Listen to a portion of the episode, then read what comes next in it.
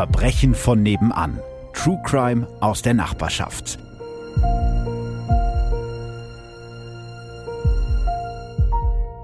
Ich habe noch ein Tipp für euch. Dieses Jahr habe ich ja keine Live-Tour mit Verbrechen von nebenan geplant, aber ihr könnt mich trotzdem auf der Bühne sehen. Meine Show in Gütersloh war nach nicht mal 24 Stunden ausverkauft, aber ihr habt trotzdem noch eine Chance auf einen Live-Auftritt von mir in diesem Jahr. Am 29. Oktober trete ich in Düsseldorf bei der allerersten Late Crime Show in der Mitsubishi Electric Hall auf. Das wird ein richtig fettes Ding. An dem Abend erlebt ihr gleich drei True Crime Podcasts auf der Bühne. Neben mir sind auch Stimmen im Kopf und Mord am Mittwoch mit dabei. Diese Show ist im Moment die einzige Chance, mich dieses Jahr live zu sehen. Tickets gibt's überall, wo es Tickets gibt. Hallo und herzlich willkommen bei Verbrechen von nebenan. Dieses Mal habe ich euch einen wirklich sehr, sehr wilden Fall mitgebracht, der auch so ein bisschen verworren ist, das gebe ich zu. Es geht ins Rotlichtmilieu, wir sprechen über Verstrickungen in die höchsten Kreise der Politik, es geht um Blutdiamanten und wir haben einen Mord ohne Leiche. Und damit herzlich willkommen meiner österreichischen Podcast-Ehefrau Franziska Singer von Das ein bisschen Mord sein. Servus. Servus, wie schön, dass ich wieder mit dir eine Folge aufnehmen darf. Bei dir diesmal wieder. Genau, wir besuchen uns immer schön gegenseitig und vielleicht mhm. an der Stelle nochmal, du möchtest nicht Franzi genannt werden, ne? Weil mein Freund gerade sagte, grüß mal die Franzi von mir. Und ich gesagt, na, wenn ich die Franzi von dir grüße, dann gibt's direkt, gibt's direkt auf die Finger. Ja, stimmt. Ich mag diese Abkürzung nicht. Für mich heißen Franzi Bauernbuben oder halt einfach andere Menschen, aber äh, ich nicht. Ich bin Gut. gerne die Franziska. Das, äh, damit, damit kann ich umgehen. Ich weiß das mittlerweile ja auch. Deswegen, also falls ihr Nachrichten schreiben wollt und, und loben wollt, wie toll mein Gast in dieser Folge ist, dann schreibt bitte nicht, die Franzi war ganz toll. ja, ich erkenne ja, dass es ich bin. Es ist okay. Ja, es ist okay. Das stimmt. Das stimmt. Kleine Inhaltswarnung vorab in dieser Folge. Es geht um einen ziemlich brutalen Mord und es geht auch um Prostitution. Bist du bereit, mit mir in die Abgründe des Rotlichtmilieus abzusteigen? Auf jeden Fall. Du hast ja gesagt schon, dass es ums Rotlichtmilieu gehen wird. Und ich habe gesagt, juhu, ich freue mich drauf. Wahnsinn. Stimmt, das, du hast auch öfter Fälle aus dem Bereich. Ne? Das ist irgendwie schon so eine faszinierende Halbwelt irgendwie. Ja, definitiv. Mhm. Ja, und das ist auch in diesem Fall so. Und deswegen starten wir direkt rein. Der Gerichtssaal des Saarbrücker Landgerichtes ist an diesem Donnerstag, den 20. März 1997, bis auf den letzten Platz gefüllt. Hier soll heute das Urteil im längsten Mordprozess der Saarländer Justizgeschichte fallen. Der Angeklagte heißt Hugo Lacour und ist 53 Jahre alt. Der schmächtige Mann trägt einen dunklen Anzug mit grauem Hemd und passender Krawatte. Sein dünnes Haar hat er zurückgekämmt. Er ist hier im Saarland so eine kleine Berühmtheit. Schon in den 70ern nennen Zeitungen ihn den Schrecken des Saarbrücker Vergnügungsviertels. Andere beschreiben ihn gar als Rotlichtkönig. 103 Verhandlungstage hat der Prozess gegen ihn gedauert, in denen Lacour immer wieder seine Unschuld beteuert hat.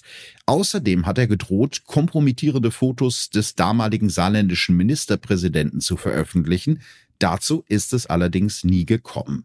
Auch der Spiegel berichtet groß über die politischen Dimensionen des Falles. So sollen sich führende Politiker der damals in Saarland regierenden SPD für Lacour eingesetzt haben. Die Stimmung im Gerichtssaal ist angespannt. Immer wieder hagelt es von den Zuschauerbänken wüste Beschimpfungen gegen das Gericht wie Verbrecher oder das hier ist doch Mord. Das Landgericht Saarbrücken muss heute ein Urteil in einem reinen Indizienprozess fällen.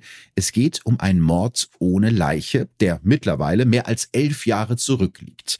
Hugo Lacour ist sich so sicher, dass er heute freigesprochen wird, dass er am Morgen im Untersuchungsgefängnis seine Sachen schon gepackt hat. Doch ziemlich schnell ist es mit der scheinbaren Sicherheit des Rotlichtkönigs vorbei. Er rastet aus und beginnt den Vorsitzenden Richter wild zu beschimpfen. Als zwei Justizbeamte ihn beruhigen wollen, schreit Lacour mit hochrotem Kopf, lass mich sprechen, hol die Finger weg und lass mich sprechen. Es ist das spektakuläre Ende eines aufsehenerregenden Prozesses und ein Wendepunkt im Leben des wohl schillerndsten Verbrechers des Saarlandes. Wow, okay. Rotlichtmilieu, ein Mord mhm. ohne Leiche. Ich habe sehr, sehr viele Fragen. Aber vielleicht sollten wir erstmal mit dem Mann der Stunde selbst anfangen, mit Hugo Lacour. Das ist ja, es klingt schon so halb französisch. Ja, das stimmt. Und Mann der Stunde, da hättest du ihm, glaube ich, ein sehr großes Kompliment mitgemacht, weil er durchaus ja auch gerne in der Öffentlichkeit steht. Ja, ich kann euch mal ein bisschen was erzählen über Hugo Lacour. Der mhm. wird am 18. Oktober 1943 im Saarbrücker Stadtteil Burbach geboren. Er ist das jüngste von 13 Kindern einer armen Familie. Sein französischer Vater, daher kommt auch der französisch klingende Name, schuftet mhm. als Hüttenarbeiter in einem Bergwerk. Auch Hugo hat einen französischen Pass, spricht aber nur Deutsch. Man sagt wirklich auch immer Hugo und nicht Hugo Lacour. Ja, genau. Er hat sich selber, mhm. wahrscheinlich weil er eben nur Deutsch sprach, immer Hugo genannt. Aber mhm. ich vermute mal, sein Vater wird ihn Hugo genannt haben. Gott, mhm. da kommen ganz schlimme Erinnerungen äh, hoch an meine Französisch-Schulzeit. Arthur ja, est un perroquet. Das ist das Einzige, was ich noch kann, nachdem ich drei Jahre Französisch gelernt habe. Mhm. Ja, also wie du schon gesagt hast, er selber nennt sich Hugo 1951. Da ist Hugo gerade mal sieben. Da stirbt sein Vater. Hugo ist kleiner als die anderen Kinder in seinem Alter. Sein Bruder Rolf wird später über ihn sagen, wir sind nicht die Größten, also die Größten schon, aber nicht die Längsten. Man wird immer gehänselt mit der Größe. Und ich glaube schon, da hat Hugo mehr Schlägereien gehabt, als das üblich war. Diesen Kampfgeist zeigt Hugo auch im Sport. Genau wie sein Bruder Rolf ist er ein begabter Ringer und wird mit zwölf Jahren sogar Saarlandmeister im Fliegengewicht. Doch während Rolf Lacour es im Ringen sogar bis zum Olympiateilnehmer schafft und sich wow. danach für einen braves, ja, ich äh, kenne mich jetzt in Ringen nicht so gut aus, aber ich glaube, Olympia ist schon so das Höchste, was man erreichen kann im Sport. Ja. Ähm, das ist halt ganz interessant, weil die Brüder so ganz unterschiedliche Wege gehen. Also die, die, die Ausgangsvoraussetzungen sind eigentlich gleich. Ne? Beide mhm. kommen aus dieser armen Familie. Beide versuchen sich halt mit Ringen so ein bisschen Respekt zu verschaffen. Und der Rolf schafft es halt bis zum Olympiateilnehmer und mhm. wird dann ein ja, braver Staatsbürger, so mit Job bei den Stadtwerken und kleinem Häuschen. Sein mhm. jüngerer Bruder Hugo geht's ganz andere Wege. Nach der siebten Klasse bricht er die Volksschule ohne Abschluss ab und beginnt eine Lehre als Dachdecker, die er aber hinschmeißt. 1959, also mit 16, soll Hugo zum Wehrdienst beim französischen Militär eingezogen werden, aber er haut ab, was ich auch sogar ein bisschen nachvollziehen kann. Hätte jetzt auch nicht so große Lust drauf gehabt. Das war damals ja. aber noch ein ziemlich großes Ding. Er wird deshalb in Frankreich zu fünf Jahren Haft verurteilt in Abwesenheit und versteckt sich deshalb in Deutschland. Aber Hier warte, wird, ha, hm? warte, hast du nicht gesagt, er kann gar nicht wirklich Französisch? Mhm. Das wäre ja auch äh, sehr schwierig geworden dann beim französischen Militär. Ja, das stimmt. Ich weiß nicht, wie viel Französisch man da verstehen muss, um irgendwelche Befehle auszuführen. Ja, aber er hat im Prinzip außer eben dem, den Vater gar keine Verbindung wirklich nach, ja. nach Frankreich. Und das ist ja auch erstmal kein Problem, solange eben die Grenze nicht überschreitet. Mhm. Solange er in Deutschland bleibt, können mhm. die Franzosen ihn nicht einziehen und auch nicht in den Knast stecken. Jetzt könnte man denken, macht er was aus seinem Leben, wenn er schon nicht zum Wehrdienst muss? Macht er aber nicht. Also in Deutschland wird Hugo Lacour schon mit 17 zu seiner ersten Haftstrafe verurteilt, wegen Diebstahls. Es folgen weitere Einträge ins Strafregister. Da kommt jetzt noch schwerer Diebstahl dazu, Körperverletzung und Nötigung. Seit seinem 20. Lebensjahr verdient Hugo sein Geld als Zuhälter im Rotlichtmilieu von Saarbrücken. 1969 wird sein älterer Bruder Rolf bei der Europameisterschaft im Ringen im italienischen Modena Europameister im Fliegengewicht. Im selben Jahr schlägt Hugo, damals 26, im Tanzlokal Luxemburger Hof einen anderen Gast halb tot, weil der ihm dumm gekommen ist. Ei. Während Rolf, ja, also ne, da wird direkt mal zugehauen. Nicht nachgefragt, direkt zugehauen. Mhm. Kein Pazifist, der Gute ja, Kriegsdienstverweigerer, aber kein Pazifist. So kann man das, ja. glaube ich, zusammenfassen. Während Rolf Lacour für seine Erfolge gefeiert wird, kommt sein Bruder Hugo für zweieinhalb Jahre ins Gefängnis. Kurze Zeit später wird er zu einer weiteren Haftstrafe von zwei Jahren verurteilt, weil er Prostituierte unter Druck gesetzt hat, die ihm kein Schutzgeld zahlen wollten. In einem Brief schreibt Lacour später über diese Zeit, zugegebenermaßen sind da erhebliche Brüche in meiner Biografie. Ich kam aus einfachen Verhältnissen, fasste Fuß im Milieu. Und in der Provinz entwickelte sich eine Art Katz-und-Maus-Spiel, bei der auch die Polizei vor unlauteren Mitteln nicht zurückschreckte. Ich habe viel weniger gemacht, als man mir anhängte. Ja, na ja, das ist ja natürlich schon möglich. Mhm. Aber was du alles so gesagt hast, also ich bin jetzt keine Gegnerin der Sexarbeit an und für sich, aber da sollte man halt wie bei jedem anderen Job auch respektvoll miteinander umgehen und es klingt nicht so, als ob er sich generell sehr respektvoll verhalten hat.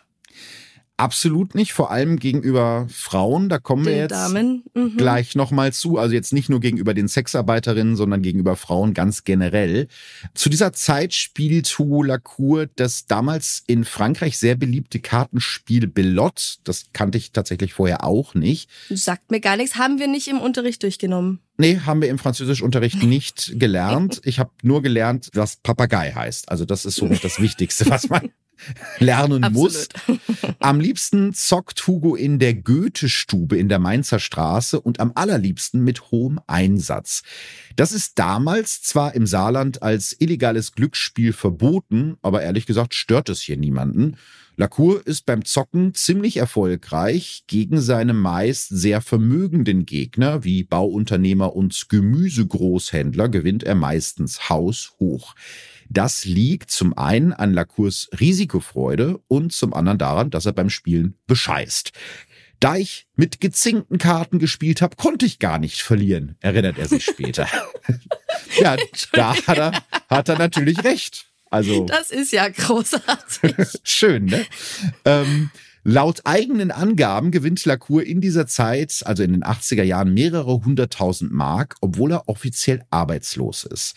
Die Kripo wird allerdings später davon ausgehen, dass Hugo Lacour zu diesem Zeitpunkt, also 1985, Schulden bei seinen zahlreichen Liebschaften hat und gerade mal 39 Mark Erspartes auf dem Konto. Aber wie geht das zusammen? Gibt er einfach alles aus, was er gewonnen hat, sofort mit beiden Händen? Ich glaube, es ist so eine Mischung aus beiden. Also er haut sehr, sehr viel Geld raus und ich glaube auch, dass diese großen Siege, von denen er erzählt, vielleicht doch gar nicht so groß waren. Also er neigt so ein Ach bisschen so. zu Übertreibungen okay. und deswegen da passt es halt schon nicht zusammen. Ne? Also 1985, mhm. wo unser Fall spielt, sagt er selber, ich war total reich, ich hatte ganz viel Geld mhm. gewonnen und die Polizei sagt, hm, nee, eigentlich hattest du gerade mal 39 Mark auf dem Konto. Also so okay. die ganz großen naja. Zeiten, die liegen da schon hinter ihm. Aber auf dem Konto heißt ja nicht, dass es nicht hat. Das stimmt. In der Sockenschublade versteckt. Ja, ist wahrscheinlich in dem Milieu noch nicht mal ungewöhnlich. Und das ist eben auch eine ja. der großen Fragen äh, in diesem Fall. Da kommen wir gleich noch zu. Mhm. Also man muss sagen, wenn er denn jetzt wirklich so reich wäre, wie er selber behauptet im Jahr 1985, wäre es dann schon seltsam, dass er als Kellner arbeitet, ja, weil das das passt ja dann nicht ja. so ganz zusammen. Ne? Also er arbeitet unter anderem im Nachtclub La Cascade, der von seiner Lebensgefährtin betrieben wird. Also seine Freundin ist gleichzeitig seine Chefin.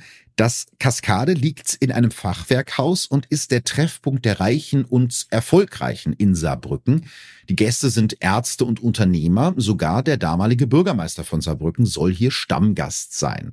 Lacour und seine Lebensgefährtin leben gemeinsam mit ihren zwei Kindern in einer Erdgeschosswohnung auf der anderen Seite der französischen Grenze. Also scheinbar hat die französische Regierung aufgehört, nach ihm zu suchen und die Justiz. Mhm. Also er hat jetzt irgendwie die Möglichkeit, doch in Frankreich zu wohnen.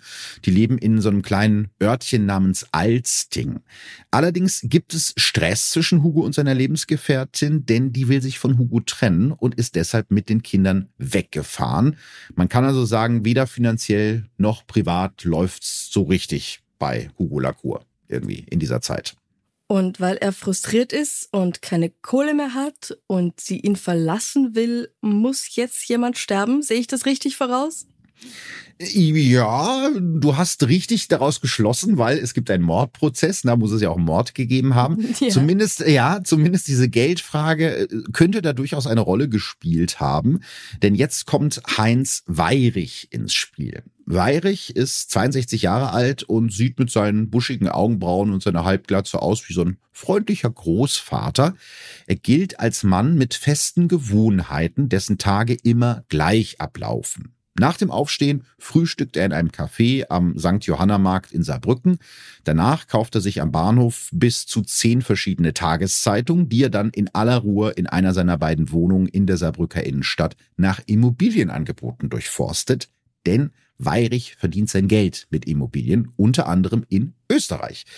Außerdem besitzt er zwei Häuser im 50 Kilometer entfernten Rammstein und ist Teilhaber einer Rotlichtbar und eines Bordells an einer vielbefahrenen Landstraße am Stadtrand von Saarbrücken.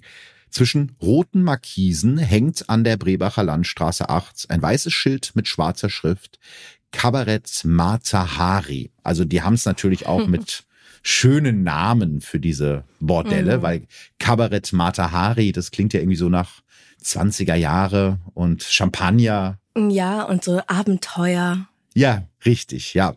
Wahrscheinlich ist es in Wirklichkeit nicht ganz so abenteuerlich, aber mit diesen Immobilien und mit seinem früheren Job als Betreiber mehrerer Spielcasinos hat Weirich ziemlich gut verdient. Er hat so ein Vermögen von geschätzt zwei Millionen Mark. Eigentlich muss er also nie wieder arbeiten. Aber er guckt natürlich mhm. trotzdem, wie er weiterhin Geld verdienen kann durch ja. Immobilien. Und Heinz Weirich ist nicht der einzige erfolgreiche Geschäftsmann seiner Familie. Sein jüngerer Bruder Alfred hat jahrelang ein äußerst erfolgreiches Antiquitätengeschäft betrieben. Doch viereinhalb Jahre vorher, also im Jahr 81, viereinhalb Jahre bevor jetzt diese Geschichte hier spielt, wird Alfred Weirich im Laderaum seines Transporters erschossen. Die unbekannten Täter trennen ihm den Kopf ab und werfen Weirichs Leiche nachts auf eine Landstraße bei Kaiserslautern. Den Transporter stellen sie am Bahnhof der saarländischen Kleinstadt Homburg ab. Alfred Weirichs Mörder werden nie gefasst. Sein Kopf bleibt bis heute verschwunden. Um Gottes Willen. Und das ist der Mord, um den es heute geht. Nein, es ist nicht der Mord, um den es heute geht. Ich habe ja gesagt, es ist eine mhm. verwirrende Geschichte, aber eben dieser Mord an Alfred Weirich spielt später auch nochmal eine Rolle. Okay. Erstmal total grausam, bis heute nicht geklärt. Und ein Ermittler, der Heinz Weirich, also denjenigen, von dem wir jetzt gerade die ganze Zeit gesprochen haben, zum Mord an seinem Bruder befragt, erinnert sich später, dass Weirich nach dem Mord unter einer zentnerschweren Last gelitten habe. Was ja erstmal hm. verständlich ist, wenn dein Bruder auf so grausame Art und Weise ums Leben gekommen ist. Ja, natürlich. Und der Kopf ist verschwunden. Ich meine, wie fürchterlich. Sehr, sehr, sehr, sehr grauslich. Der Ermittler glaubt aber, dass Heinz Weirich gewusst haben könnte, warum sein Bruder Alfred sterben musste und wer möglicherweise dahinter steckte. Also der wusste mehr als er gesagt hat. Das ist zumindest die mhm. Vermutung des Ermittlers. Auch Alfreds Witwe, also Heinz Schwägerin Helma, erzählt, dass Heinz nach dem Tod seines Bruders oft apathisch dasaß und vor sich hin starrte. In den Jahren nach dem Mord lässt Heinz Weirich kaum noch jemanden an sich heran. Er geht nicht zur Tür, wenn es klingelt, und auch das Telefon nimmt er meistens nicht ab. Eine Frau oder eine Familie hat Weirich nicht, außer ein paar wenig erfolgreichen Flirts mit wesentlich jüngeren Bardamen passiert da bei ihm nicht so viel. Seine Geschäfte führte allerdings weiterhin sehr erfolgreich, auch am 22. August 1985. Und das ist jetzt so das Datum, auf das sozusagen alles zusteuert. An diesem Donnerstagabend schaut der 62-Jährige wie jede Woche in der Martha Hari Bar vorbei, um seinen Anteil der Miete zu kassieren. 1000 Mark in Bar, also nach heutigem Wert, wenn man die Inflation mitrechnet, rund 1000 Euro. Das ist ein schöner wow. Wochenverdienst. Und wenn er sich die mhm. Miete in Bar abholt, können wir auch davon ausgehen, dass er das wahrscheinlich nicht unbedingt ganz korrekt versteuert hat. Ich weiß nicht, ob das damals so üblich war. Zeugen beobachten ja. ihn dabei? Wahrscheinlich eher nicht, oder? Es klingt nicht so, sagen wir es so. Ja, das könnte ich mir auch gut vorstellen. Zeugen sehen Weirich an diesem Abend zwischen 22 und 23 Uhr vor der Bar auf der Straße mit einer jungen Frau stehen, einer Bardame aus dem Matahari namens Claudia N. Kurz vorher hat Heinz noch mit seiner Schwiegerin Helma telefoniert, also die Witwe seines verstorbenen Bruders. Mhm. Er hatte sich von ihr fürs Wochenende gewünscht, dass sie ihm ihren berühmten Sauerbraten kocht. Doch am Samstag zur verabredeten Zeit bleibt der Stuhl in Helmers Küche leer. Heinz Weirich kommt nicht. Als ihr Schwager auch am Sonntag nicht bei ihr auftaucht und sich noch nicht mal bei ihr abmeldet, wird Helmer Weirich sauer. Am nächsten Tag fährt sie nach Saarbrücken zur Wohnung von Heinz Weirich in der Küfergasse neben der Schlosskirche. Die Tür ist nur angelehnt und als Helmer die Wohnung betritt, zuckt sie zusammen. Es hat ausgesehen wie auf einem Schlachtfeld, erinnert sie sich später. Alle Schränke und Schubladen sind aufgerissen. Kleidung, Papiere und Bücher bedecken fast den kompletten Fußboden. Selbst die Kissen und Polster wurden vom Sofa gerissen. Gestohlen wurde aber nichts. Ihren Schwager findet Helmer nicht in der Wohnung. Heinz Weirich ist weg und hat weder seinen Ausweis noch seinen Rasierer mitgenommen. Also halt Dinge, die man wahrscheinlich mitnehmen würde, wenn man freiwillig verschwinden ja. würde. Genauso spurlos verschwunden ist Weirichs gelber Mercedes Kombi. Und mit genau diesem Mercedes, den Weirich laut Zeugen als Heiligtum behandelt und den er nie verliehen hat, fährt jetzt Hugo Lacour durch Saarbrücken. Das kommt Zeugen so komisch vor, dass sie zur Polizei gehen. Also da haben wir jetzt die Verbindung zwischen den beiden, zumindest die erste Verbindung. Mhm. Und tatsächlich gibt es noch ein zweites Auto, das eine Spur direkt zu Hugo Lacour sein könnte. Okay, das ist ziemlich verwirrend. Also lass mich mal kurz zusammenfassen. Ja, sehr gerne. Der Heinz ist weg.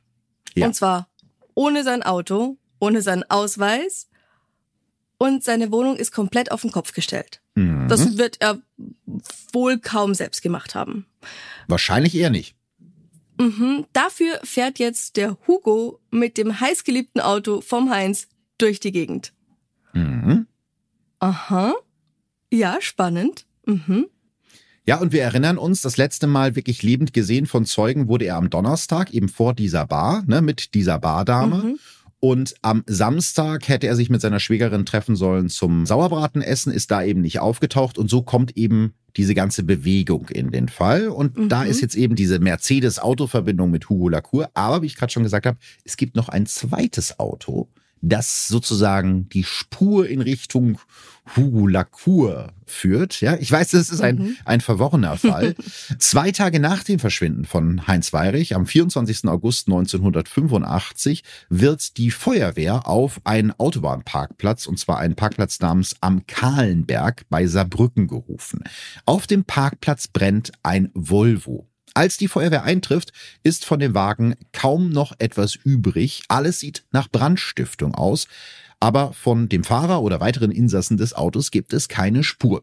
Eine Überprüfung des Kennzeichens ergibt, dass der Volvo Claudia N gehört. Du erinnerst dich, das ist die Bardame aus dem mhm. Mata Hari, also die letzte Person, die ihn sozusagen lebend gesehen hat.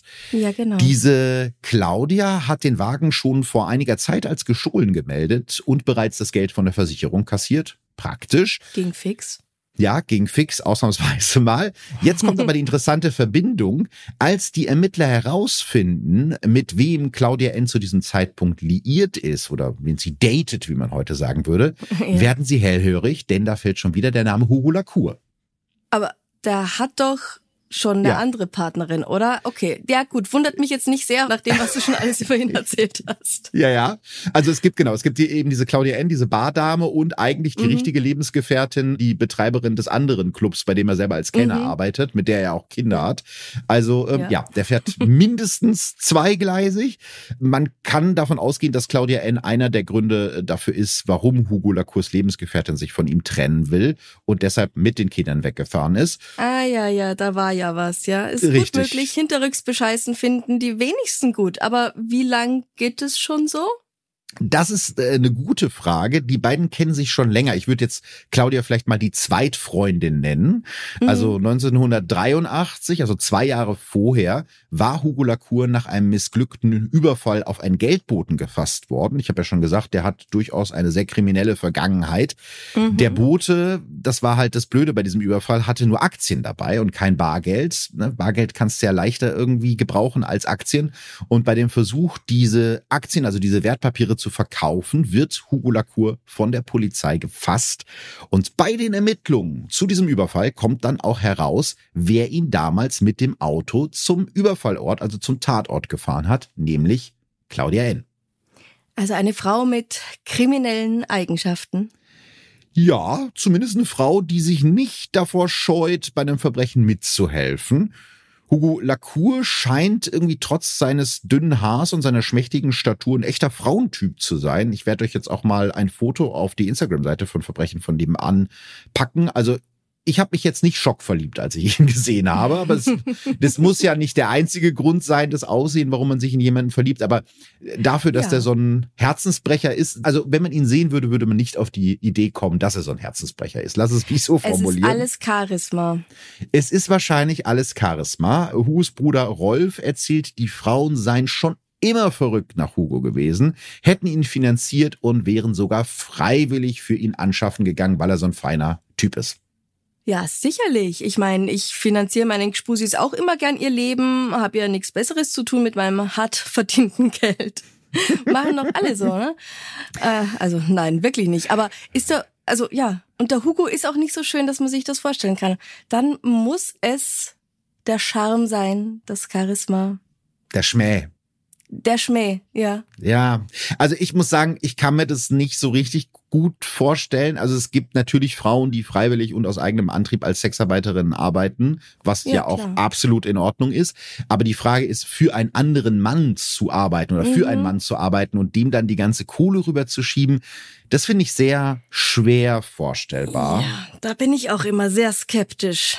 Ja, vor allem, dass das jetzt ganz ohne Druck passiert und freiwillig mhm. und ganz ohne Manipulation. Ich habe ja, ich glaube, in Folge 29 mal zum Thema Loverboys recherchiert. Das ist ja auch so ein, so ein ähnliches Prinzip, dass sie die Frauen psychisch irgendwie abhängig machen und denen was vorspielen, mhm. damit die für die anschaffen gehen.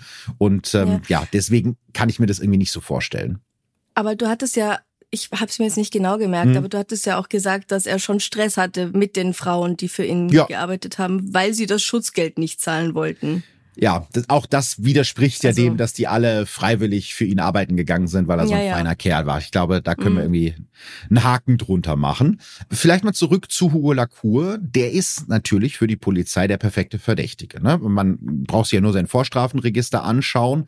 Gleichzeitig hören die Ermittler von einigen von Lacours Kollegen, in Anführungsstrichen, aus der Szene Gerüchte, die ihn mit der Tat in Verbindung bringen könnten. Da ist zum Beispiel Totti Lachott, auch ein großartiger Name, früher Boss der Rockerbande Road Gang und später Bodyguard des saarländischen Ministerpräsidenten Oskar Lafontaine. Also in, im Saarland, da wow. geht so einiges, habe ich bei der ja. Recherche zu diesem Fall gemerkt. Und eben dieser Tottila erzählt, er habe Lacour vier Wochen vor seiner Verhaftung zufällig in einem Saarbrücker Café getroffen und Lacour habe ihm erzählt, ich habe da noch diese eine Sache am Laufen. Wenn die klappt, verbringe ich den Rest meines Lebens gemütlich in Spanien und wenn es nicht klappt, dann gehe ich rund um die Uhr. Rund um die Uhr. Mhm. Ist das ein Ausdruck aus dem Saarland, der es noch nicht bis nach Wien geschafft hat? Was? ich bin da, ich bin da auch drüber gestolpert, dachte es ist vielleicht so Sa Saarland-Slang, aber das ist wohl eher so Gangstersprache. Ja, also das ist äh, ein Ausdruck für eine lebenslange Haftstrafe. Das heißt, Hugo hat im Prinzip mhm. gesagt, ich habe ja eine super Sache, wenn es klappt, werde ich reich, wenn nicht, komme ich lebenslang in den Knast. Könnte ja auf einen, okay. könnte ja auf einen Mord hinweisen. Eventuell. Ne? Also äh, das ist jetzt mhm. allerdings nicht das Einzige, was Hugo belastet. Es tauchen auch noch zwei Dokumente auf, die zumindest eine Spur in seine Richtung legen. Da ist zum einen ein mit Schreibmaschine getipptes Dokument, mit dem der verschwundene Heinz Weirich Hugo Lacour zwei Millionen Mark, also nach heutigem Wert inflationsbereinigt etwa 1,9 Millionen Euro, verpfändet, also fast sein gesamtes Vermögen überschreibt er an Hugo Lacour. Mhm. Und dann ist da noch ein angeblich von Heinz Weirich unterschriebener Wechsel in Höhe von 1,6 Millionen Mark, also 1,5 Millionen Euro, ausgestellt an einen Mann namens Anton van der Graaf. Und dieser Wechsel ist auf den 22. August datiert, also auf den Tag, an dem Heinz Weirich das letzte Mal lebend gesehen wurde. Mhm, okay, wir haben jetzt einen neuen Mann. Hm, spannend. Mhm. Aber mal ganz kurz, weil ich glaube, das weiß nicht jeder. Was ist denn ein Wechsel? sowas wie ein Schuldschein, aber nicht ganz, gell? Ja, genau. Also ich, ich wusste es tatsächlich auch nicht und musste das nachgucken. Also ein, ein Wechsel ist eine Urkunde, in dem der Unterzeichner, also in dem Fall Heinz Weyrich, sich verpflichtet, eine bestimmte Summe, die auf diesem Wechsel festgelegt wird, also 1,6 Millionen Mark in dem Fall, an den Aussteller, also an Anton van der Graaf, zu zahlen. Und der Aussteller kann das Geld selber in Empfang nehmen oder er kann den Wechsel weitergeben an eine andere Person, die dann Anspruch auf das Geld hat. Also wem der Wechsel gehört, dem gehören die 1,6 Millionen, ist im Prinzip wie Bargeld mhm. eigentlich. Und äh, tatsächlich hat Van der Graaf seine Ansprüche weitergegeben und auf der Rückseite des Wechsels vermerkt, an wen Heinz Weirich das Geld zahlen soll. Und zwar, jetzt taucht der Name wieder auf, an Claudia N., Hugo Lacours damalige Freundin. Na sieh an, das ist ja ein Zufall. Ja, oder?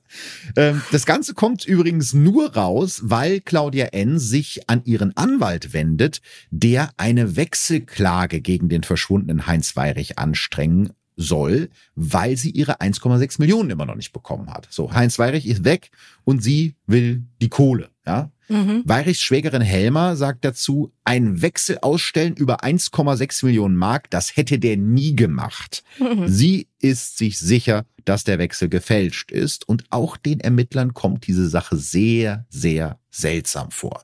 Ist ja auch fast sein gesamtes Geld, oder? Hast du nicht gesagt, ja. er hat zwei Millionen? Ungefähr, ja, ja. Also er hat ja eh schon ja. sein Vermögen an äh, Hugo Lacour angeblich verpfändet, also diese zwei mhm. Millionen Mark, was sein gesamtes Vermögen wäre, äh, plus eben diesen Wechsel, der auf die Freundin von Hugo Lacour ausgestellt ist. Also es ist alles mhm. ein bisschen fishy, würde man äh, auf Englisch sagen. Ja. Also durchaus nachvollziehbar, dass die Polizei sich den Hugo Lacour vorknöpft und am 18. September 85, also mehr als drei Wochen nach dem Verschwinden von Heinz Weirich, vernehmen die Ermittler Hugo Lacour erstmals, da noch als Zeuge.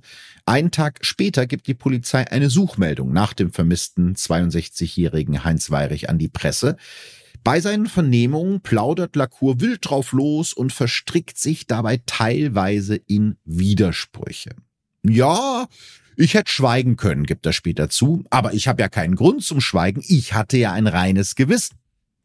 Die Geschichte, die Hugo Lacour der Polizei auftischt, klingt wirklich sehr, sehr abenteuerlich. Und jetzt kommen wir zu diesem neuen Namen, den du gerade schon genannt hast. Heinz ja, Weirich. Ich wollte schon fragen, wer ja, der Typ ist. Der, kommt jetzt hier ins Spiel. Heinz Weirich, so erzählt es Lacour, habe Geschäfte mit einem ehemaligen Afrikasöldner und ehemaligen Profikiller namens Anton van der Graaf gemacht. Also ein ganz gefährlicher Typ. Söldner und Profikiller im Ruhestand. und dieser Van der Graaf habe Weirich Blutdiamanten im Wert von rund zwei Millionen Mark verkaufen wollen. Vielleicht mal ganz kurz zur Erklärung. Blutdiamanten sind illegal geschürfte Diamanten, meistens aus Afrika. Und die heißen deshalb Blutdiamanten, weil mit ihrem Verkauf häufig ja, Rebellen oder Militärs finanziert werden und die Kriege in diesen Krisengebieten noch länger und noch blutiger werden durch diese Diamanten. Mhm. Und genau solche Glitzersteinchen wollte Weyrich dem mysteriösen Herrn van der Graaf abkaufen. So erklärt es Lacour in den Vernehmungen für 2,2 Millionen Mark. Und weil Weirich, wir wissen ja, der war ja eigentlich ein armer Schlucker, Ironie aus, mhm. hat angeblich mhm. nicht genug Geld gehabt für diesen Deal. Deshalb habe er die Diamanten bei Anton van der Graaf mit dem Wechsel über 1,6 Millionen Mark bezahlt. Ja, weil er das Geld eben nicht flüssig hatte. Sagt, das Geld mhm. kriegst du von mir später, dafür hast du den Wechsel. Und der aufmerksame Hörer oder die aufmerksame Hörerin hat ja sicherlich gemerkt, dass da noch ein bisschen fehlt zu der Verkaufssumme. Und deswegen brauchte er noch 500.000 Mark und die wollte sich Weirich angeblich bei Hugo Lacour leihen. Und das hat er sozusagen mit seiner Vermögensabtretung in Höhe von zwei Millionen als Sicherheit an Lacour unterschrieben. So nach dem Motto, ne, du leist mir jetzt die 500.000 und als Sicherheit setze ich da mein Vermögen ein. Du schüttelst den Kopf. ja, es komplett wirr. es ist wirklich komplett wirr. Es ist eine komplett wirre Geschichte. Ja. Am 22. August 1985 habe der Ex-Söldner Van der Graaf die Diamanten in Saarbrücken übergeben und dafür von Weyrich den Wechsel bekommen. Zwei Tage später will Hugo Lacour, so erzählt er es selber, den Diamantenhändler van der Graaf in seinem Auto an dem belebten Place Kléber im französischen Straßburg getroffen und ihm die restlichen 500.000 Mark übergeben haben im Tausch gegen den Wechsel. Insgesamt mhm. habe dieses Treffen keine fünf Minuten gedauert, erzählt Hugo Lacour den Ermittlern. Am nächsten Tag, am Sonntag, den 25. August 1985, also da, wo die Schwägerin schon zwei Tage auf den Weirich gewartet hat, soll... Mit dem Sauerbraten? Mit dem Sauerbraten will Hugo Lacour Heinz Weirich vor seinem Haus in Alsting das letzte Mal lebend gesehen haben. Weirich sei zu Anton van der Graaf in dessen dunkelblauen Peugeot gestiegen und weggefahren sein. Seitdem habe er nichts mehr von Weirich gehört. Er sei sich aber sicher, dass Weirich sich mit seiner mexikanischen Geliebten und den Diamanten nach Mexiko abgesetzt habe. Also Deal Ach, hat geklappt. Auf. Die, ja. Das wird immer irrer. Wo kommt jetzt die mexikanische Geliebte her? Von der hatte auch vorher noch nie jemand gehört. Helma Weirich hat ja. auch noch nie von der gehört, aber auf einmal war sie da, genau wie Anton van der Graaf. Und äh, ja, mhm. allen geht's gut. Ja, jetzt frag ich mich natürlich, gibt's diese mexikanische Geliebte, aber auch gibt's diesen Herrn van der Graaf überhaupt? Ja, das ist ein weites Mysterium hm. in diesem Fall. Also auch jetzt erstmal ohne zu wissen, ob es die beiden gibt. Ja, diese ganze Geschichte, hm. wie du gerade schon gesagt hast, ist ja vollkommen verworren und irgendwie vollkommen unglaubwürdig und dementsprechend reagieren auch die Ermittler. Also die glauben Hugo Lacour kein einziges Wort. Mhm. Vor allem, weil der ja schon vorher mehrfach versucht hatte, gefälschte Wechsel zu Geld zu machen. Also es ist nicht das erste ah, ja. Mal, dass er mit einem Wechsel ankommt und sagt, hier, ich äh, bekomme noch Geld und er ist auch deshalb mhm. bereits vorbestraft. Die Ermittler vermuten, dass Heinz Weirich noch in der Nacht auf den 23. August, also kurz nachdem er zuletzt lebend gesehen wurde, also irgendwann zwischen Mitternacht und dem frühen Morgen dazu gezwungen wurde, den Wechsel und die Vermögensverpfändung an Hugo Lacour zu unterschreiben, weil es ist eindeutig seine Unterschrift auf dem Dokument, das lässt sich nachweisen. Okay. Aber nach dieser Unterschrift, so glauben es die Ermittler, musste Weirich sterben, wahrscheinlich in der Erdgeschosswohnung von Hugo Lacours Lebensgefährtin in Alsting. Da war er zu dem Zeitpunkt alleine, die war ja mit ihren Kindern weg. Das heißt, er hatte freies Spiel, in der Wohnung jemanden umzubringen. Mhm. Allerdings sagt Hugo Lacour steif und fest, es gibt keinen Mord und auch für Geld bringt man keinen Menschen um. Das ist hirnrissig. Zitat Ende. Ich würde dem widersprechen. Ich weiß nicht, wie du das als True Crime Podcasterin siehst. Für Geld bringt man keinen Menschen um. Hm, naja. Ja, wir wissen, dass manche Menschen es tun. Definitiv, ja. Und, Wir äh, beide jetzt eher nicht, aber es gibt ein paar auf dieser Welt, die das durchaus machen. Ja, Geld ist halt ein sehr, sehr starkes Motiv, das muss man sagen. Am Ende ja. des Tages geht es ja meistens ja. um Geld oder um verletzte Gefühle. Also eins von beiden ist es ja ganz oft, wenn es irgendwie um Mord geht. Und ja, deswegen genau sind sich die Ermittler da auch so sicher, dass Hugo Lacour lügt und eben dahinter stecken muss. Insgesamt mhm. 7000 Seiten Ermittlungsakten werden sie im Laufe der Jahre zu dem Fall sammeln. Können Sie Ihre Theorie denn auch beweisen? Nein. Aber sie finden zumindest eine Reihe von Indizien, also neben dieser völlig irren Geschichte, haben wir ja gerade beide schon gesagt, im Kaskade, also in der Bar, in der Hugo Lacour arbeitet und die von seiner Lebensgefährtin betrieben wird, entdecken die Ermittler mehrere Blöcke, also Papierblöcke, Briefentwürfe und eine Schreibmaschine. Ein Schriftenabgleich ergibt, dass es dieselbe Schreibmaschine ist, auf der der Wechsel und die Vermögensverpfändung von Heinz Weirich geschrieben wurden. Außerdem findet die Polizei auf einem der Schreibblöcke durchgedrückte Buchstaben, die darauf hindeuten, dass Weirich die beiden Dokumente blanko unterschreiben musste. Also er hat einfach nur seine Unterschrift auf leere Blätter gesetzt und dann der mhm. Text kam dann später dazu. Die dazugehörigen Texte soll Hugo Lacour mit dieser Schreibmaschine später auf die Dokumente getippt haben. Außerdem gibt es noch die Zeugenaussage einer Frau, die im selben Haus wohnt wie Lacours Lebensgefährtin in Alsting, also in dem mutmaßlichen Tatorthaus. Diese Frau lebt dort in der Dachgeschosswohnung, also über dem von den Ermittlern vermuteten Tatort.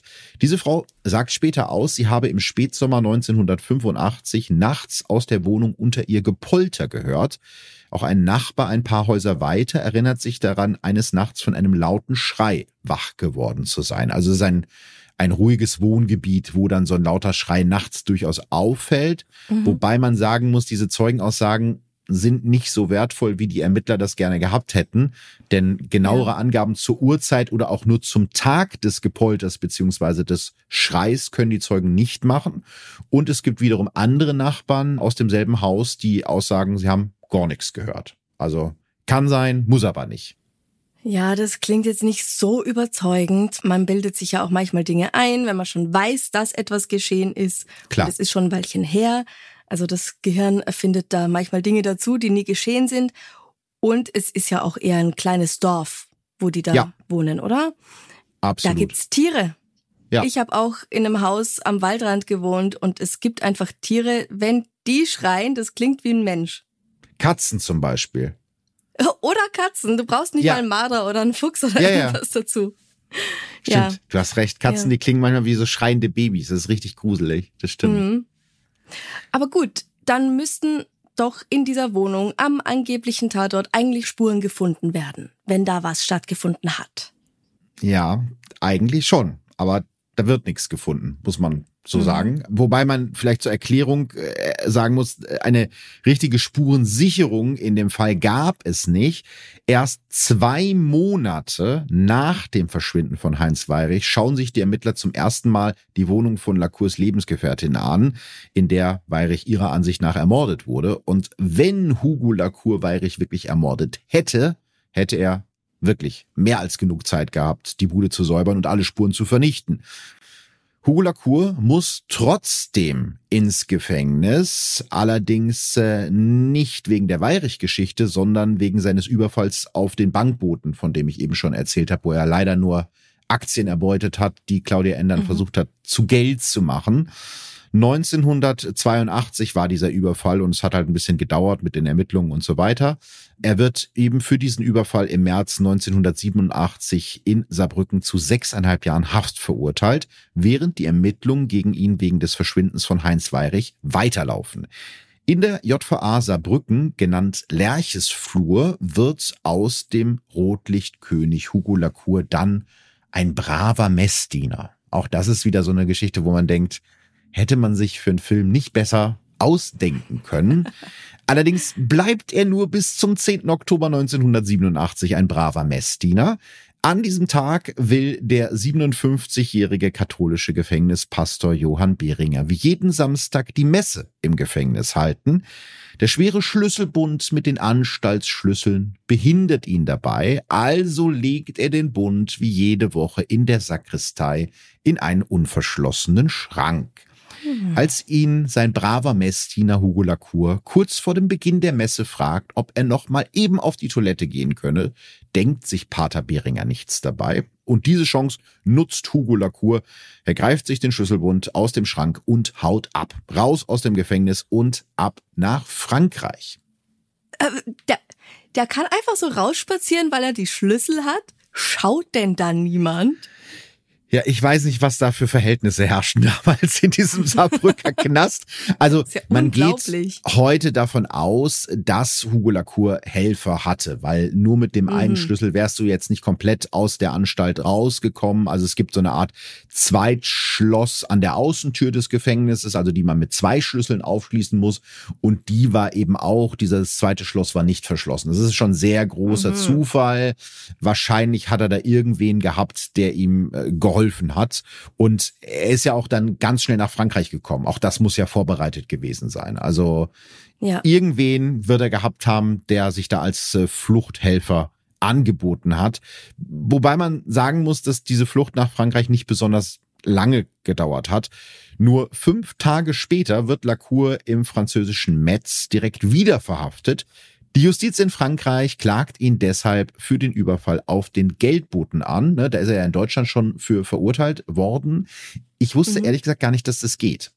Also der ist in Deutschland schon verurteilt worden und ist in Frankreich dann nochmal für die gleiche Straftat angeklagt worden, weil die mhm. französische Justiz sagt, der ist französischer Staatsbürger, deswegen sind wir zuständig und deswegen verurteilen wir den.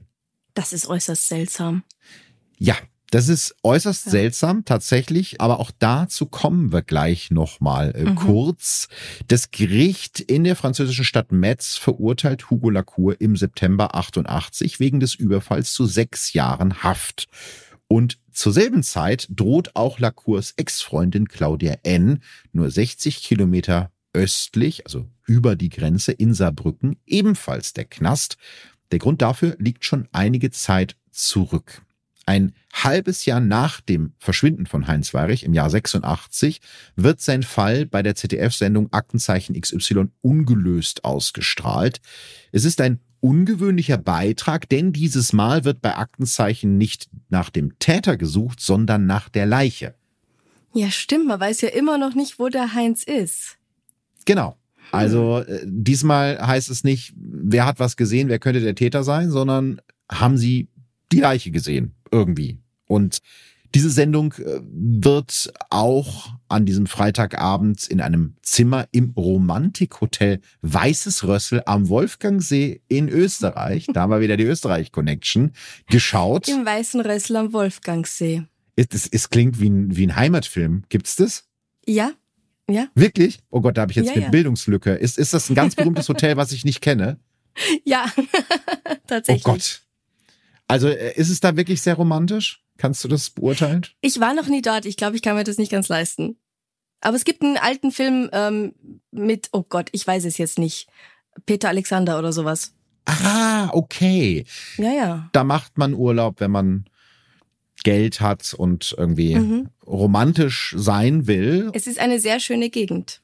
Der Wolfgangsee ist eine sehr schöne Gegend. Da hat auch äh, mhm. unser ehemaliger äh, Kanzler Helmut Kohl immer Urlaub gemacht. Ach so der hatte bestimmt Geschmack. Also habe ich gehört. Mhm. Jedenfalls dort am Wolfgangsee macht Claudia N. Urlaub. Die ist mittlerweile Hugo Lacours Ex-Freundin. Sie hat nämlich einen neuen Freund, einen Bauunternehmer. Und der kann sich einen mhm. Urlaub im Weißen Rössel offenbar leisten. Und genau dieser Bauunternehmer meldet sich Monate später bei der Polizei. Aus ganz anderen Gründen. Der will Claudia N. anzeigen, weil ihm angeblich 150.000 Mark gestohlen hat.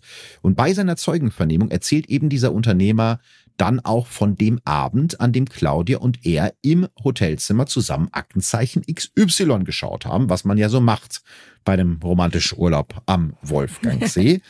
Angeblich ja. hat ihm Claudia an diesem Abend unter Tränen gestanden, dass sie selbst Heinz Weirich in der Nacht seines Verschwindens mit ihrem Volvo zur Wohnung von Hugo Lacours Lebensgefährtin in Alsting gefahren hat. Das würde ja ganz gut passen zu den Zeugenaussagen. Die Zeugen haben ja sie und Heinz Weirich zusammen gesehen vor der Bar. Da hat mhm. sie gesagt, jetzt hier Heinz, komm mal mit, steig mal mit ins Auto, wir fahren jetzt zusammen los.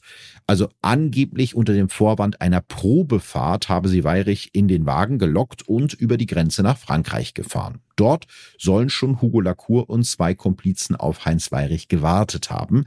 Als Claudia N. weggefahren ist, will sie einen schrecklichen Schrei gehört haben. So erzählt es der Bauunternehmer in seiner Aussage. Im Oktober 1988 muss sich Claudia N. deshalb vor dem Schwurgericht in Saarbrücken wegen Beihilfe zum Mord verantworten. Also während Hugo in Frankreich festgesetzt ist und ihm da der Prozess gemacht wird, muss die Claudia in Saarbrücken vor Gericht antanzen. Sie bestreitet sowohl ihr angebliches Geständnis als auch überhaupt irgendwas mit der Tat zu tun zu haben. Und jetzt wird's interessant. In dem Prozess sagt auch eine Bankangestellte als Zeugin aus und diese erklärt, Heinz Weirich sei noch am Nachmittag des 23. August 1985 also nach seinem angeblichen Verschwinden, bei ihr auf der Commerzbank gewesen, um Überweisungen zu tätigen. Das passt ja jetzt überhaupt nicht mehr zusammen. Stimmt. Und genau deshalb wird die Anklage gegen Claudia N. nach vier Wochen Verhandlung fallen gelassen. Sie verlässt das Gericht als freie Frau, mhm. weil auch das Gericht sagt, kann ja nicht sein.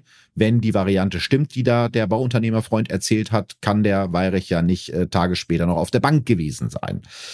Claudias Ex-Freund Hugo Lacour sitzt zu diesem Zeitpunkt weiterhin in Frankreich wegen des Überfalls auf den Geldboten, während er dort jetzt auch für den Mord an Heinz Weirich angeklagt werden soll. Also die französische Justiz nimmt sich den jetzt richtig zur Brust und sagt, wenn du schon mal hier bist, dann ermitteln wir auch im Fall Weirich gegen ihn. Mhm. Aber jetzt passiert etwas Überraschendes, im März 1990 hebt ein französisches Appellationsgericht, also so ein Berufungsgericht, glaube ich, mhm. die Anklage gegen Hugo Lacour wegen Mordes an Heinz Weirich auf, Zitat, keine Leiche, kein Mord. Die sagen, ja. wenn es keine Leiche gibt, können wir dir keinen Mord nachweisen und deshalb wirst du freigesprochen oder die Anklage es, wird aufgehoben. Es gibt ja nicht nur keine Leiche, es gibt auch kein Blut, es gibt auch kein Tatwerkzeug. Ja, es gibt eigentlich ein Motiv und eine sehr krumme Geschichte. Das ist ja. mehr oder weniger alles, was die Ermittler in der, in der Hand haben. Jetzt hofft Hula Kur natürlich, wie ich finde, verständlicherweise, dass die deutsche Justiz zu einem ähnlichen Urteil kommt und auch die Staatsanwaltschaft in Saarbrücken die Anklage gegen ihn fallen lässt. Schon vorher hat Lacour aus dem Knast versucht, seine Kontakte in die höchsten politischen Kreise des Saarlands spielen zu lassen, mit Erfolg. Er schreibt gleich mehrere Briefe an den damaligen Fraktionsvorsitzenden der im Saarland regierenden SPD, Reinhard Klimt. Die beiden kennen sich noch aus alten Kneipenzeiten in den 70ern, als Klimt, Lacour und angeblich auch der saarländische Ministerpräsident, zu dem Zeitpunkt war er noch nicht Ministerpräsident, sondern Bürgermeister von Saarbrücken, Oskar Lafontaine, in denselben Bars abhingen. Ja, also so erzählt es zumindest Lacour. Mhm. In mehreren Briefen bittet Lacour seinen alten Bekannten Reinhard Klimt, sich dafür einzusetzen, dass die Mordanklage im Saarland gegen ihn fallen gelassen wird. Am 27. September 1989 antwortet Klimt ihm, lieber Hugo, ich habe noch mal mit unserem Justizminister gesprochen. Er sagte mir, dass die Ermittlungen in dem Fall Weirich noch nicht abgeschlossen seien. Er hat mir zugesagt, mich auf dem Laufenden zu halten und mich zu informieren, wenn sich die Sachlage verändert. Auch ein weiterer Brief aus dem Jahr 1990 von Klimt an Lacour in den französischen Knast klingt relativ vertraut. Da schreibt der SPD-Politiker, ich hoffe, dass ich dir helfen konnte und grüße freundlich Reinhard. PS, vielen Dank auch für deine Glückwünsche zum Wahlergebnis, weil kurz vorher hatte die SPD mit ihrem Spitzenkandidaten Oskar Lafontaine die Landtagswahl im Saarland mit mehr als 54 Prozent überragend für sich entschieden. Also man ist freundlich und tauscht sich aus. Ja, ist aber ganz was Neues, dass Politiker mit Verbrechern bekannt sind. ja, das musst du ja als das Österreicherin ja so sagen. Nein, das stimmt. Es gibt's nicht nur, es gibt's nicht nur in Österreich, das gibt's auch in Deutschland. Also es ist, es ist schon ja. irgendwie so eine, ja, es ist eine, eine, eine ganz schmierig komische Connection, die da irgendwie ist. Mhm. Als die Briefe öffentlich werden, sorgt das natürlich in Deutschland für einen Skandal, verständlicherweise. Von einer Rotlichtaffäre ist die Rede und von halbseidenen Freundschaften. Das ist auch ein sehr schönes Wort, was man viel häufiger benutzen sollte. Halbseiden. Sehr schön, sehr treffend. Ja, absolut. Die Journalistinnen und Journalisten finden allerdings noch mehr heraus. Als Hugo Lacour mit seinen freundlichen Briefen an seine Politikerkumpels nicht weiterkommt, versucht er es tatsächlich mit Erpressung. Er meldet sich telefonisch bei seinem alten Bekannten Tortilla Schott. Du erinnerst dich, das ist dieser Ex-Rocker, mhm. der auch gegen ihn ausgesagt hat. Der ist mittlerweile aufgestiegen. Er ist äh, raus aus dem Milieu und in die Politik eingestiegen, arbeitet mittlerweile als eine Art Leibwächter in der saarländischen Staatskanzlei. Lacour ah, ja. und Totti, ja, das, der hat eine Karriere gemacht. Mhm. Lacour und Totti Laschott treffen sich heimlich in einer Autobahnraststätte namens Goldene Brem, was ich auch einen wunderbaren Namen für eine Autobahnraststätte mhm. finde. Also das ist auf der französischen Seite, weil Lacour hat ja immer noch Angst, nach Deutschland einzureisen, weil da wird ja noch gegen ihn ermittelt. Deswegen, solange mhm. er in mhm. Frankreich bleibt, ist er safe. Da treffen sich die beiden, um sich so ein bisschen, ja, auszutauschen. Und der ehemalige Rotlichtkönig Lacour fackelt nicht lange. Wenn die saarländische Regierung das Verfahren gegen ihn nicht einstellen würde, dann gehen sie alle hoch, dann gibt's Krieg. So sagt er das. Lacour behauptet, er habe Material genug, um alle abzuschießen. Damit spielt er auf ein Gerücht an, dass er kompromittierende Fotos von führenden saarländischen Politikern haben will, unter anderem auch vom Ministerpräsident Lafontaine. Das ist natürlich politischer Sprengstoff. Ne? Wenn du jetzt irgendwie mhm. ein Bild aus dem Rotlichtmilieu hast, das irgendwie den amtierenden Ministerpräsidenten zeigt, wenn das wirklich so wäre, dann hast du natürlich was Wertvolles in der Hand. Das lässt sich nicht bestreiten. Ja, auf jeden Fall. Lafontaine selbst will sich davon aber nicht einschüchtern lassen. Er nennt das Gerücht dummes Zeug. Auch Hugo Lacour gibt dann zu, aber erst Jahre später, es gibt keine Bilder. Also war alles wieder nur riesiger Bluff, um irgendwie, mhm. äh, ja, in der Hoffnung, damit irgendwas zu erreichen. Trotzdem gerät die saarländische SPD in Schwierigkeiten, als das Ganze herauskommt. Vor allem, als Oskar Lafontaine zugeben muss, dass er Hugo Lacour doch besser kennt, als er zunächst behauptet hatte. Wobei man äh, sagen muss, dass diese ganze Affäre zumindest für Lafontaine keine politischen Konsequenzen hatte. Er wird vier Jahre später zum dritten Mal als Ministerpräsident des Saarlandes wiedergewählt mit knapp 50 Prozent der Stimmen. Und in Finnland muss sich eine Frau rechtfertigen, weil sie tanzen geht.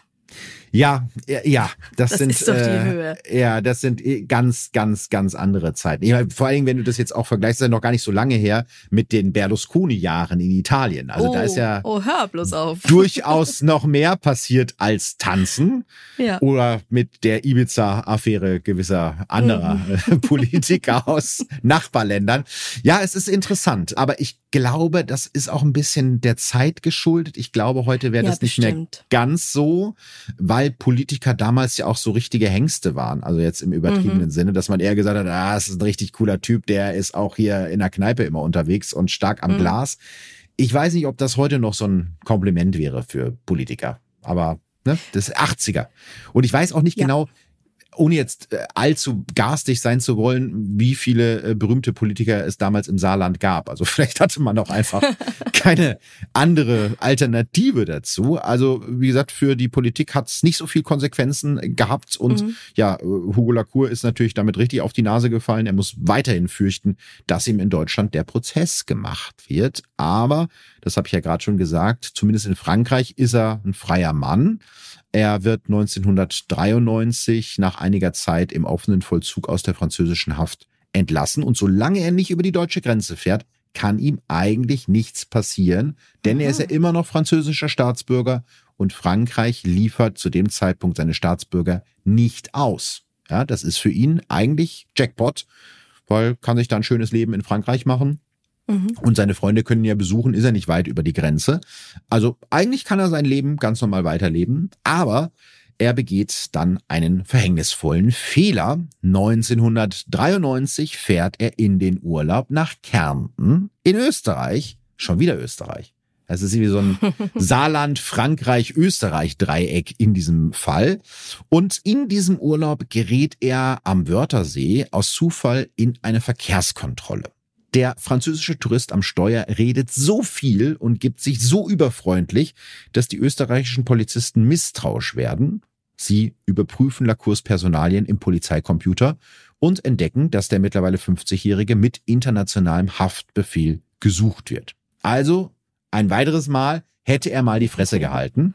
Die wollten wahrscheinlich nur seinen Führerschein und seine Fahrzeugpapiere sehen, aber Mhm. der hat die so voll gelabert, dass sie haben, Moment mal, den Namen gehen wir doch mal gerade in den Computer ein. Mhm. Dede, Haftbefehl, doof gelaufen. Also Lacour wird festgenommen in Österreich und ähm, nachdem er festgenommen wurde, erzählt er den Ermittlern eine ganz abenteuerliche Geschichte, dass er vor kurzem einen österreichischen Barbesitzer beauftragt hätte, für ihn eine Kneipe anzuzünden.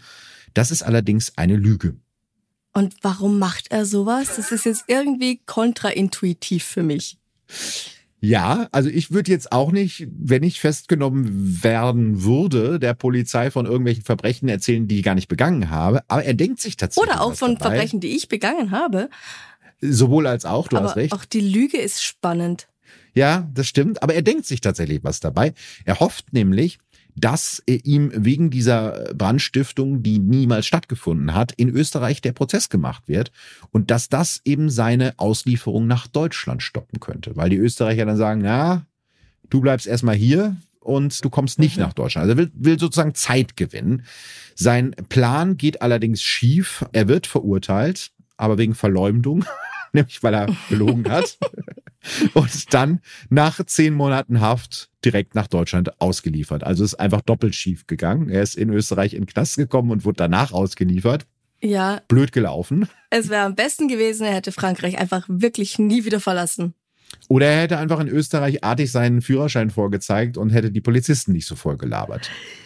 Guter Punkt. Ja, ein weiteres Mal in dieser Geschichte, wo man sich denkt, Lacour hätte mal die Klappe gehalten, dann ja. wäre es irgendwie besser für dich gelaufen. Im August 1994, also fast genau sieben Jahre nach seiner Flucht, sitzt Hugo Lacour wieder in einer Zelle in der JVA Saarbrücken. Ich vermute, er darf jetzt nicht mehr Messdiener sein und kriegt keinen mhm. Anstaltsschlüssel aus der Sakristei. Na, was um, weiß man. Ja, also zumindest haut er nicht nochmal ab, denn am ja. 16. Januar 1995 beginnt am Landgericht in Saarbrücken der Prozess gegen Hugo Lacour wegen des Mordes an Heinz Weirich. Also du siehst, es hat jetzt mehr als zehn Jahre gedauert, bis es überhaupt zu diesem Prozess gekommen ist. Mhm.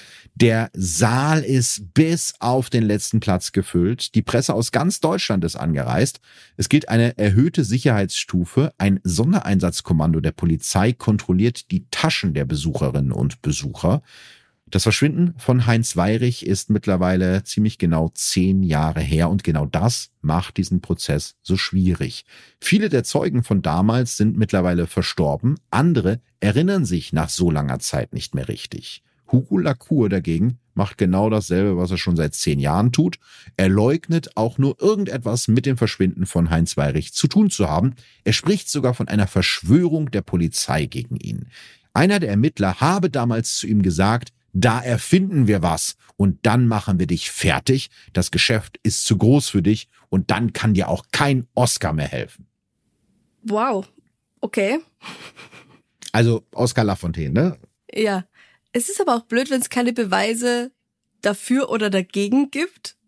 Es gibt ja nicht mal Zeugen, die was gesehen haben. Ja.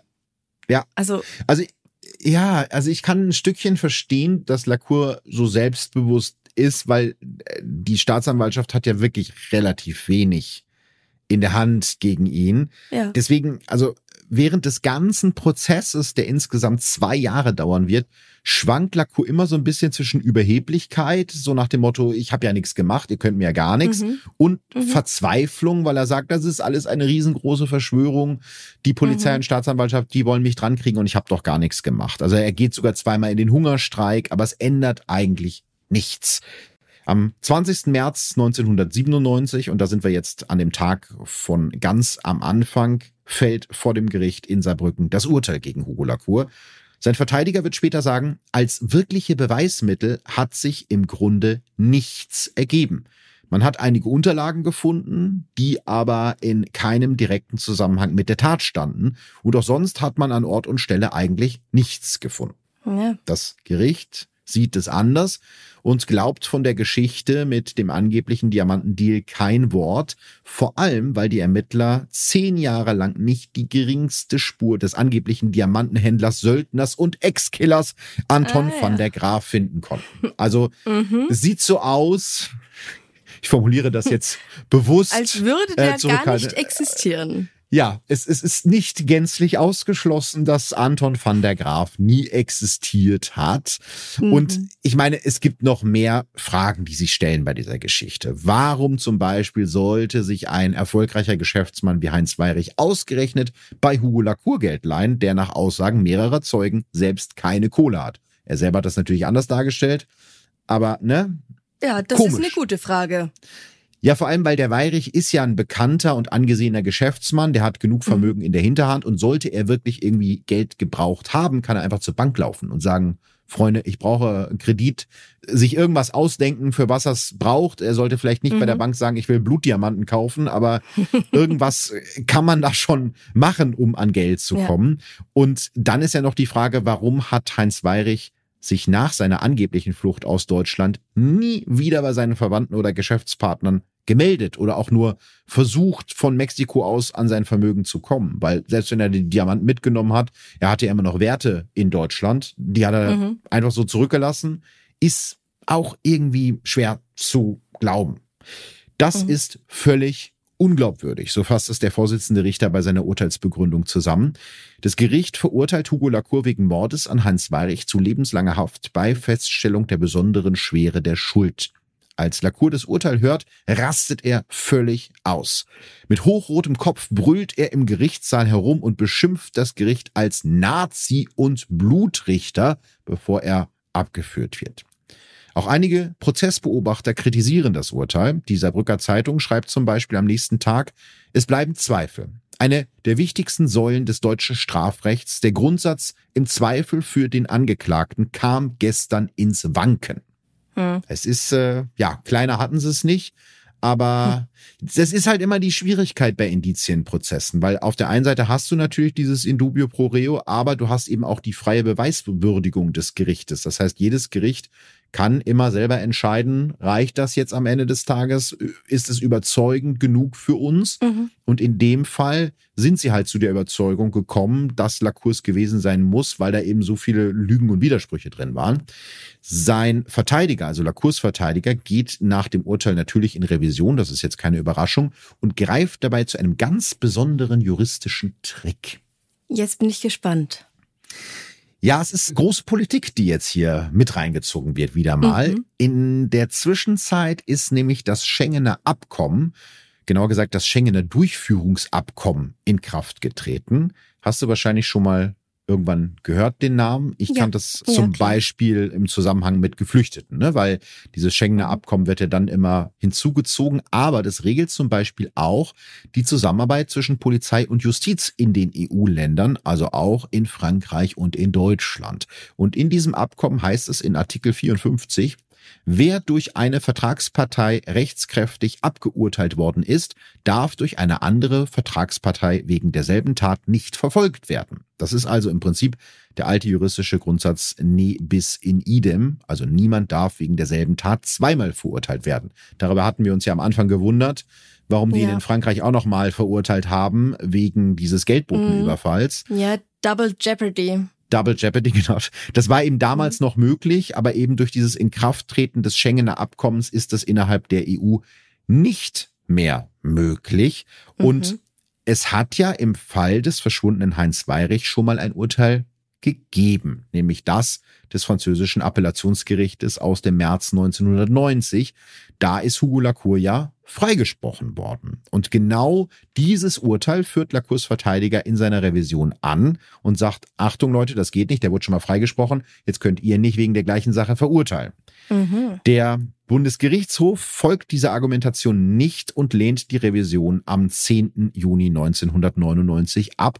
Damit wird die Verurteilung von Hugo Lacour endgültig rechtskräftig. Er muss also in Haft bleiben. Uff. Ich konnte jetzt die Begründung für die Ablehnung vom BGH nicht finden. Allerdings kann ich mir vorstellen, dass das was damit zu tun hat, dass bei dem Urteil aus Frankreich eben dieses Abkommen noch nicht in Kraft war und ich vermute, dass mhm. dieses Abkommen nicht rückwirkend gilt. Also dementsprechend ja. haben die gesagt, nö, das war da noch nicht.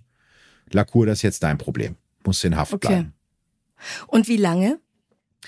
Lacour muss äh, zehn Jahre in Haft bleiben, was verhältnismäßig kurz ist für dieses Urteil. In dieser Zeit kämpft er weiterhin darum, seine angebliche Unschuld zu beweisen und gibt immer wieder Interviews zu dem Fall. Lacour sucht sich Hilfe beim Münchner Staranwalt Rolf Bossi, der ebenfalls erfolglos versucht, ein Wiederaufnahmeverfahren in dem Fall zu erreichen. In einem Interview von 2002 gibt sich der Ex-Rotlichtkönig Lacour selbstkritisch. Ich war zu locker. Für mich war die Sache nicht ernst. Ich habe niemals geglaubt, dass ich am Ende verurteilt würde wegen des Mordes an Heinz Weirich. Also er gibt sich so ein bisschen selber die Schuld, dass er so eine große Fresse gehabt hat, wenn man das jetzt mal ah, ja. ehrlich zusammenfassen möchte. Mhm. Am 20. Mai 2009 wird Lacour vorzeitig aus der Haft entlassen. Doch auch nach seiner Freilassung lässt er nicht locker und versucht ein weiteres Mal ein Wiederaufnahmeverfahren im Fall des verschwundenen Heinz Weirich zu erreichen.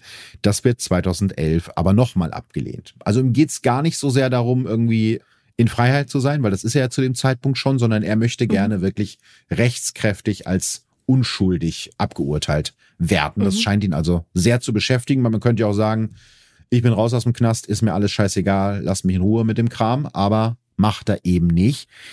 Gleichzeitig äh, lässt er auch nicht von seinen alten Gewohnheiten. Im Juli 2013 wird Hugo Lacour in seinem Wagen in den Niederlanden von der Polizei kontrolliert. Als die Polizisten den Kofferraum aufmachen, staunen sie nicht schlecht, denn sie entdecken dort 6,5 Kilo Marihuana.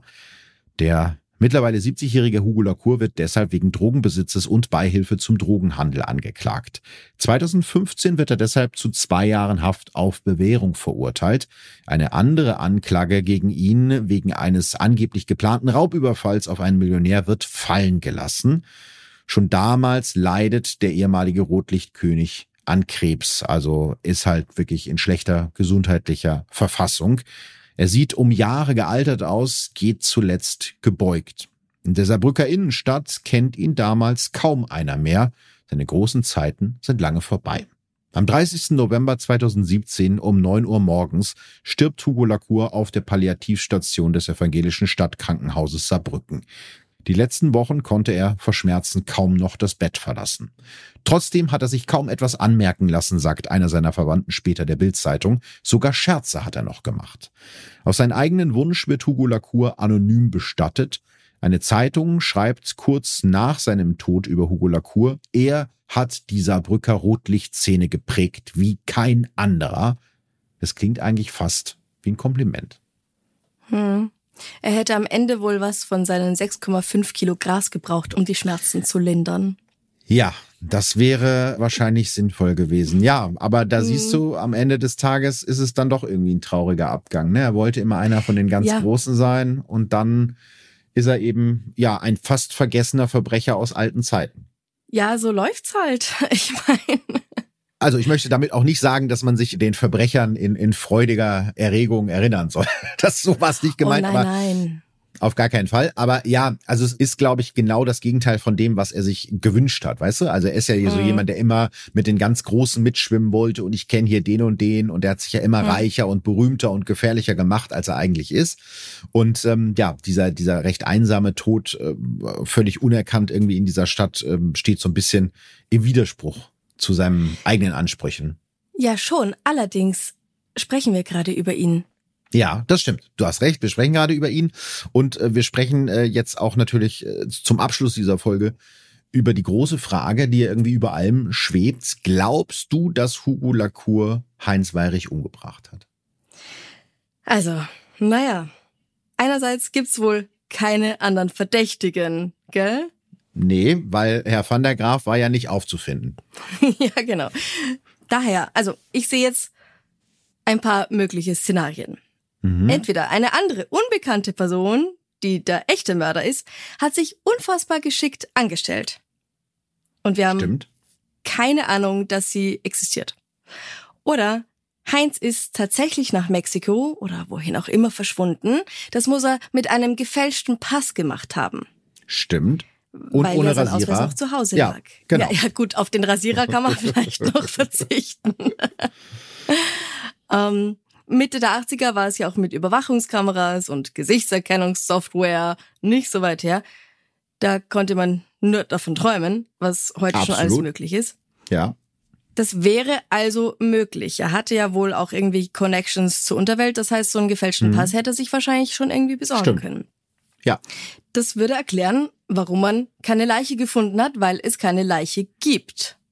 Und um irgendwelche Leute, die vielleicht doch Geld von ihm wollten oder sowas, auf eine falsche Spur zu bringen, hat er seine Wohnung selbst verwüstet. Ja. Und das mit dem Auto gemacht. Oder aber, Möglichkeit Nummer drei, die ich jetzt sehe, mhm. der Hugo hat ihn umgebracht. Ja. Ja. Nur eben, wo ist die Leiche? Und wie deppert ist er, dass er sich so batschert anstellt dabei? Das, das war auch mein Gedanke, weil der, ich meine, der ist ja Berufskrimineller. Der Hugo Lacour hat ja schon so viele Dinger durchgezogen. Wenn er den Heinz ermordet hätte, dann hätte er sich wirklich sehr dämlich angestellt. Ja, einerseits ja, andererseits nein, weil die Leiche gibt's ja nicht. Das stimmt. Aber das stimmt. es gibt nicht nur ein Indiz, sondern gleich mehrere, die ihn schuldig erscheinen lassen. Wie eben zum Beispiel das Auto oder dieser ähm, der Block mit der Unterschrift, wo er danach mit der Schreibmaschine was draufgeschrieben hat. Also es ist so halb gut gemacht, wenn er es tatsächlich war. ja, das stimmt, weil also der der schwierigste Punkt, eine Leiche verschwinden zu lassen, ja, das ist ja das, wo ganz viele Morde am Ende dran scheitern oder beziehungsweise aufgeklärt werden, weil die Leiche dann doch noch irgendwann auftaucht. Mhm. Also wenn wir jetzt davon ausgehen, dass Hugo Lacour das war, dann hat er das ja geschafft, ja, Ganz ohne Probleme. Mhm. Also ist ja bis heute nicht aufgetaucht, die Leiche. Wir wissen nicht, was mit Heinz Weirich passiert ist. Ja. Und auf der anderen Seite ist er dann so dämlich und fährt auffälligerweise mit diesem gelben Mercedes von dem Opfer durch die Stadt, wo jeder weiß, dass der Weirich den nicht abgeben würde. Das ist ja schon mal doof. Und diese ja. Schreibmaschine lässt er dann in dieser Bar stehen, wo sie von den Ermittlern gefunden wird, obwohl er Wochen Zeit hatte, sowohl die Schreibmaschine als auch die Blöcke irgendwie verschwinden zu lassen. Also ja. das ist ja ganz, ganz äh, seltsam. Und es gibt ja tatsächlich noch eine weitere Möglichkeit, beziehungsweise eine Ergänzung zu der Möglichkeit, die du gerade genannt hast, des unbekannten Täters. Ich könnte mir vorstellen, dass es einen Zusammenhang zwischen dem Mord an Alfred Weirich 1982 und dem Verschwinden mhm. von Heinz Weirich 1985 gibt, weil es ist ja schon ein sehr großer Zufall, dass zwei Brüder so kurz hintereinander Opfer eines Verbrechens werden und es da eben keinen Zusammenhang gibt. Also das finde ich schwer mhm. vorstellbar, vor allem wenn man sich eben die Aussagen zum Beispiel von der Helma Weirich anguckt, die sagt so, ja, der war ganz komisch danach, äh, also mehr mhm. als trauernd, als ob er irgendwas gewusst hätte.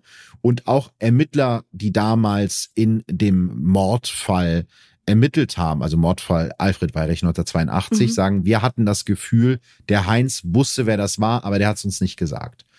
Und mhm. ja, das wäre ja auch noch eine Möglichkeit, dass der Heinz irgendwie gesagt hat, ich versuche auf eigene Faust irgendwie den Mörder zu stellen von meinem Bruder. Und mhm. das ist ihm dann schlecht bekommen. Was jetzt nicht heißt, dass Hugo Lacour damit nichts zu tun haben können, aber das wäre dann zumindest noch ein ja. weiteres Motiv.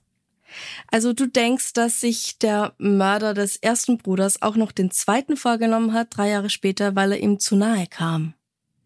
Ja, ich plädiere zumindest dafür, dass man diese Möglichkeit nicht außer Acht lässt. Also ich ja. kann mir fast nicht vorstellen, dass Hugo Lacour dann nicht drin verwickelt ist, irgendwie auf der anderen Seite. Es kann ja auch sein, dass er da irgendwie Nutznießer von war und gemerkt hat, geil, der mhm. Heinz ist weg, ich klaue mir das Auto oder vielleicht hat er das auch mitgekriegt über seine komischen Kontakte da, ne, dass da irgendwas hm. lief.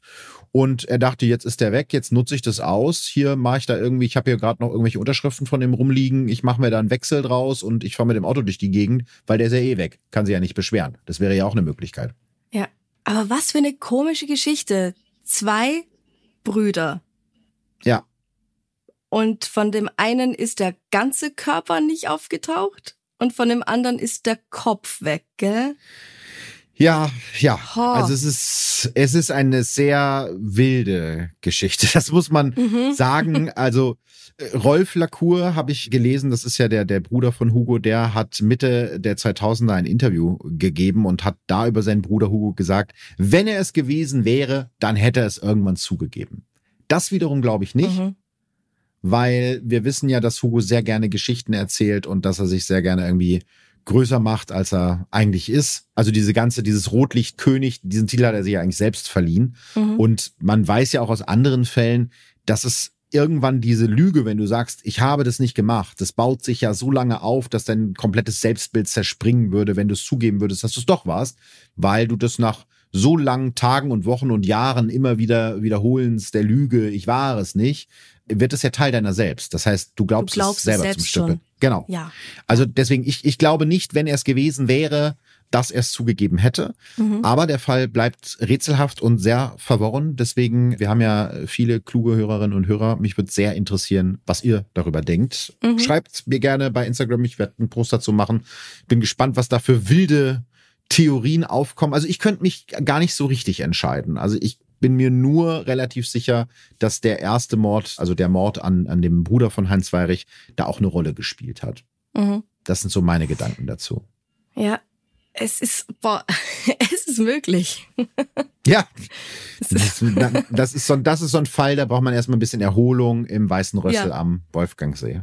Ja, ganz genau. Ja. Aber bevor wir da jetzt zusammen Hochzeitsreise hinmachen, ja, mhm. wolltest du mir doch noch ein weiteres österreichisches Wort, glaube ich, beibringen. Oh. Weil ich versuche ja. ja. immer ein bisschen Österreich zu lernen. Ich habe jetzt schon wieder ein bisschen was gelernt, ähm, so eine tolle Instagram-Seite gefunden, wo Franziska und ich uns immer so Videos hin und her schicken mhm. mit österreichischen Worten. Es sind hauptsächlich Beschimpfungen. Man schimpft sehr gerne in Österreich, oder? Naja, also sagen wir so, dass was du da so siehst, das ist hauptsächlich wienerisch. Das ist ah, nicht ganz Österreich. Gut.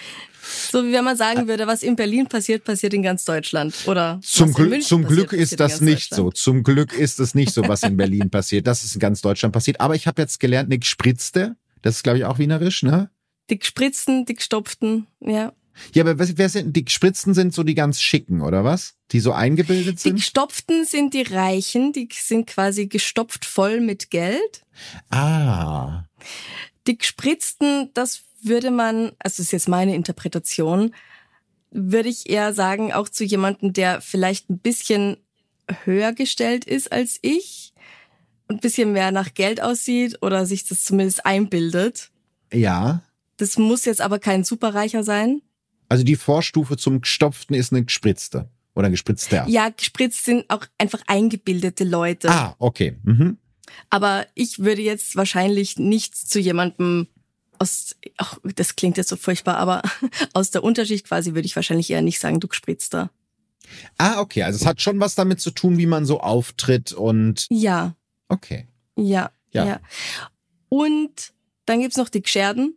Das die, sind das die, die, die, das könnte jetzt heißen, die Gescheiten, also die was können, oder die Gescheiterten? Oh, ähm, weder noch. Nee. Soweit ich weiß, kommt es von, du hast den Kopf geschoren. Ach so, ah, also die Geschorenen. Ja. Und ich habe mal gelesen, dass das, also du bezeichnest damit eher jemanden vom Land, jemand derben, jemand bäuerlichen. Ja. Nein, nicht alle Leute vom Land sind derb oder bäuerlich. Nein. Nein, aber ja, du kannst, zu mir kannst du sagen, ich komme ja auch vom Land. Also ich bin auch eher ein Tscherder. ich auch. ja, siehst du, wir sind Tscherde. Genau, und ich glaube mal gelesen zu haben, weil mich das ja schon auch interessiert, ganz oft, woher Wörter kommen, aber ich bin mir jetzt nicht mehr sicher, dass halt eher die reicheren Leute lange Haare hatten und die Bauern eher sich den Kopf scheren mussten. Ah, also könnte man zusammenfassend sagen, dass wir zwei Gescherte sind, die versuchen, gestopfte zu werden. Wir arbeiten hart daran. ja. Deswegen machen wir Podcasts, richtig?